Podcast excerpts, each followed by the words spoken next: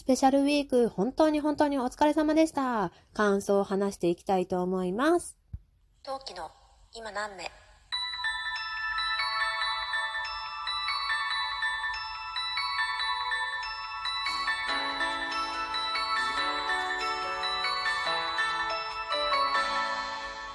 何目はい。改めまして、こんにちは。今南部の陶器と申します。今日も広い心でよろしくお願いいたします。はい。えー、スペシャルウィークとは何ぞやっていうとこなんですが、スペシャルウィークというのは、奥様たらガンダムに似ていらっしゃる、おでんの電ラジ電光石火ラジオの電ラジの、えー、おでんさんという方が主催をされていました、大騒ぎしようぜという企画でございました。10月の最終週でやっていた企画で、そちらで私も火曜日の23時枠を担当させていただきました。ほぼオノマトペクイズということでね、いろいろ物議を醸し出すこの企画にね、えーおでんさんからオファーをいただきまして、こちらで参戦させていただきました。で、感想の方をね、話していきたいと思います。はい。ね、まずね、まずね、ちょっと愚痴になっちゃうんだけど、話させてね、私の感想ね。いや、もっとね、いろいろやるつもりだったのよ。うん。そう。もっと完璧な準備をする予定だったのよ。なんだけどね、そう。私のオノマトペクイズはですね、えー、23時からということだったんですけど、2分遅刻したんですよ。これ理由がございまして。で、えー私がやったこの日はですね、まあパパにね、今日はちょっと23時から人にお願いされて一緒にやることになっている企画があるから23時からはちょっと静かにしててねっていう風にね、お願いをしていたわけですよ。それで、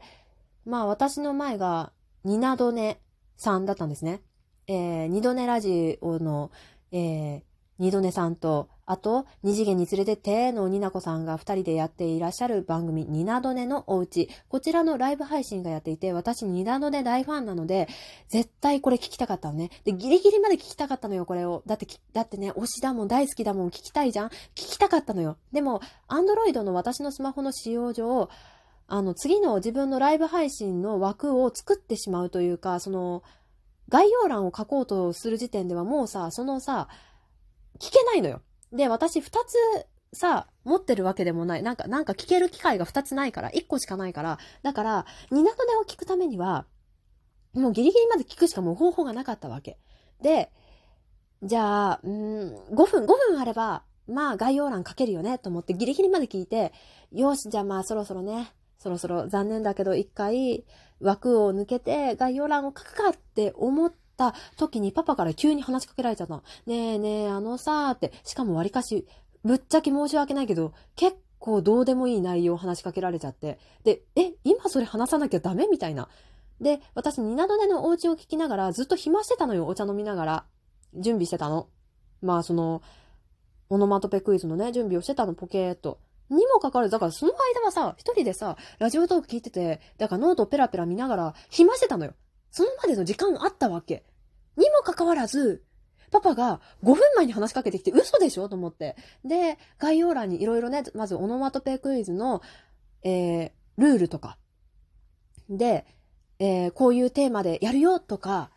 ヒントとかいろいろね、脳みそでは概要欄がもうできていて、それを打ち込むだけっていう状況だったの。にもかかわらず、その5分前に、さあ、いざ、入力っていう時点で話しかけられちゃって、話しかけられてるからさ、まあ人の目を見て話すことにをね、心がけてるわけじゃないんだけど、まあパパにね、まあ、まあ気分を害させてはまずいと思って、まあいざ収録って、収録じゃない、配信、ライブの時にさ、またさ、仏頂面してる人が目の前にいたら嫌じゃん？だからさ、まあ目の前にいる人をなるべく快な気持ちに危険を損ねないようにと思って目をはな目を見て、うんうん、そっかそっかって話を聞いたらさ、全然手元で打てないわけよ、その概要欄が。で、あ、やばい、やばいと思って、で、58分とか59分ぐらいに、ぐらいについに、もう頼むよって、今からライブ配信しなきゃいけないの。今日は自分だけの問題じゃなくて、周りを巻き込んでるから、もう今日はやめてくれ、頼む、勘弁してくれって言って、で、えー、じゃあまあパパがね、パパ今からお茶飲むんだったら私は洗面所にちょっと行って自分でやるから一人でやるから、まあ気にせずねゆっくりしてくれって言って移動しようとしたらさ、え、俺風呂入るからさ、え、ちょ洗面所行くからさ、だからさ、え、ここでやんなよって言われて。で、リビングでさ、やってさ、で、結果よ、風呂入んねえの。嘘だろって、朝風呂にするわ、とか言って、えー、みたいなさ、と思いながら、だから概要欄もすっごい適当になっちゃって、で、スタートしたらさ、目の前でニヤニヤしながらさ、いるのパパが。だからさ、あのちゃんと、ちゃんとね、意図があったのよ、今回の。あの、オノマトペクイズ。ちなみにちょっと今、今更ながら全部が、全部終わった状況だけど、今説明させてね。えー今回のスペシャルウィークは、10月の最終週、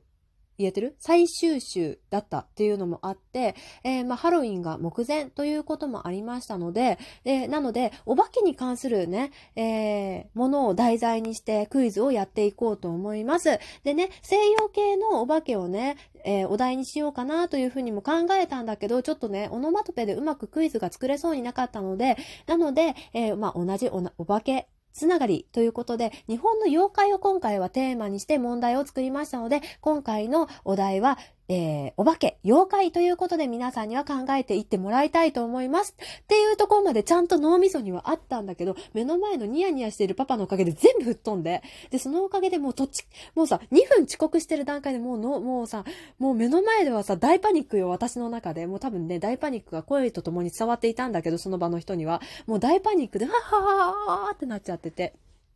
で、だから全然本領が発揮できなかったのね。本領、もともとあんのかってとこだけどね。まあ、とりあえず私の中での本領は発揮できなかったのよ。もうさ、もうとっちらかっちゃって序盤の方、特に最初の10分ぐらいまで。なんか自分のペースができるまで全然さ、もうさ、もう大変で。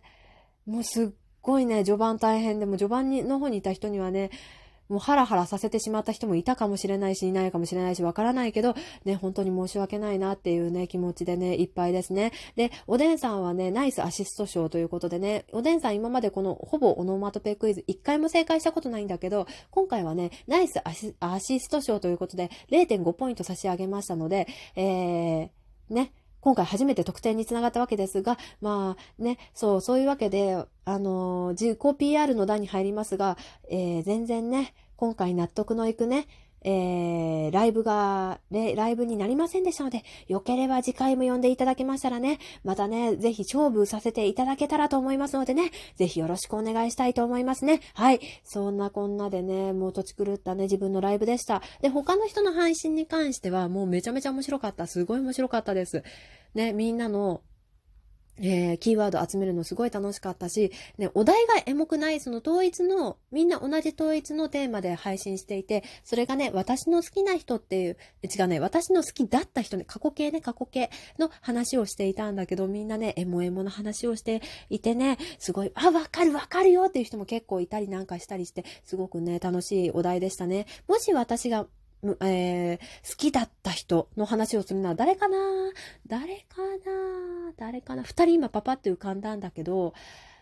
両方とも二次元でしたね。今びっくりした。うん。片方がね、乙女芸のね、えー私の初恋の人で、もう一人がね、アプリ芸の私の初恋の人ですね。はい。多分これが、この二人がね、私の好きだった人じゃないかな、なんていうふうにね、今思いました。はい。でもすごいすごい楽しかった。で、昨日ですね、その、キーワードを集めての大抽選会というものでね、参加させていただきました。でね、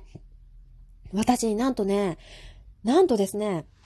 1位だったんですよ。一等賞の景品いただきました。あり、あ、いただい、まだいただいたいんだけど、一等賞になりました。ありがとうございます。私、この手のクイズで、クイズじゃない、抽選で1番になったの初めてで、人生生まれて初めてなのよ。びっくりして、え？と思って、もうめちゃめちゃ感動しました。嬉しかったです。ありがとうございました。ありがとうございます。もう、びっくりした。でね、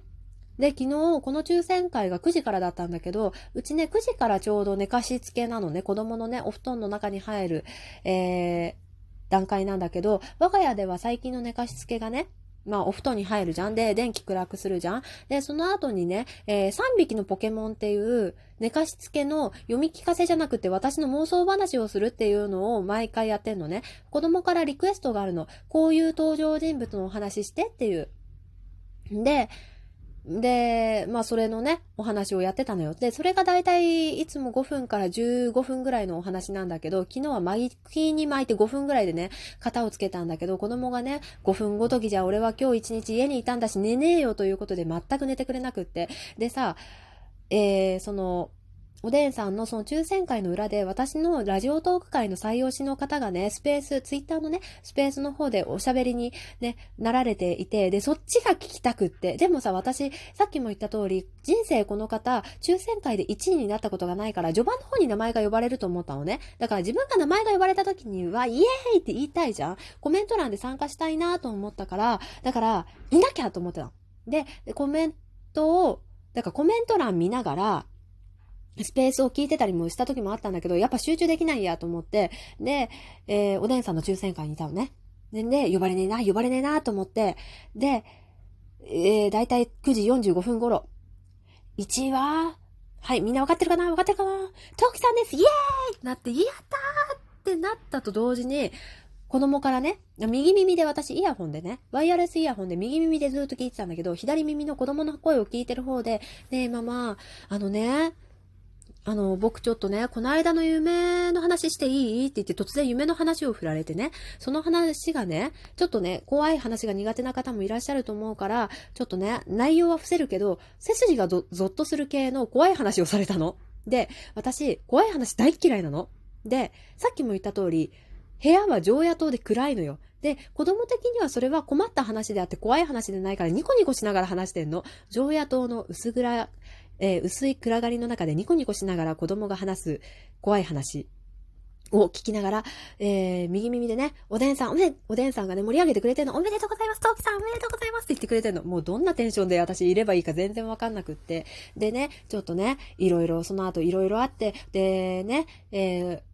知り合いのスペースで友達、えー、知り合いのスペースを借りておでんさんに謝罪をする等々等のことがありまして、まあそんなこんなのね、えー、夜をね、一晩過ごしました。一晩は過ごしてないよ。えー、夜がね、ありました。うん。というわけでね、今度、その、私のおでんさんからもらった1万円の Amazon ギフト券をどうやって使い道をどうするかっていうライブもやりたいなと思うので、その際には遊びに来てくれたら嬉しいです。それじゃあまたね、何名？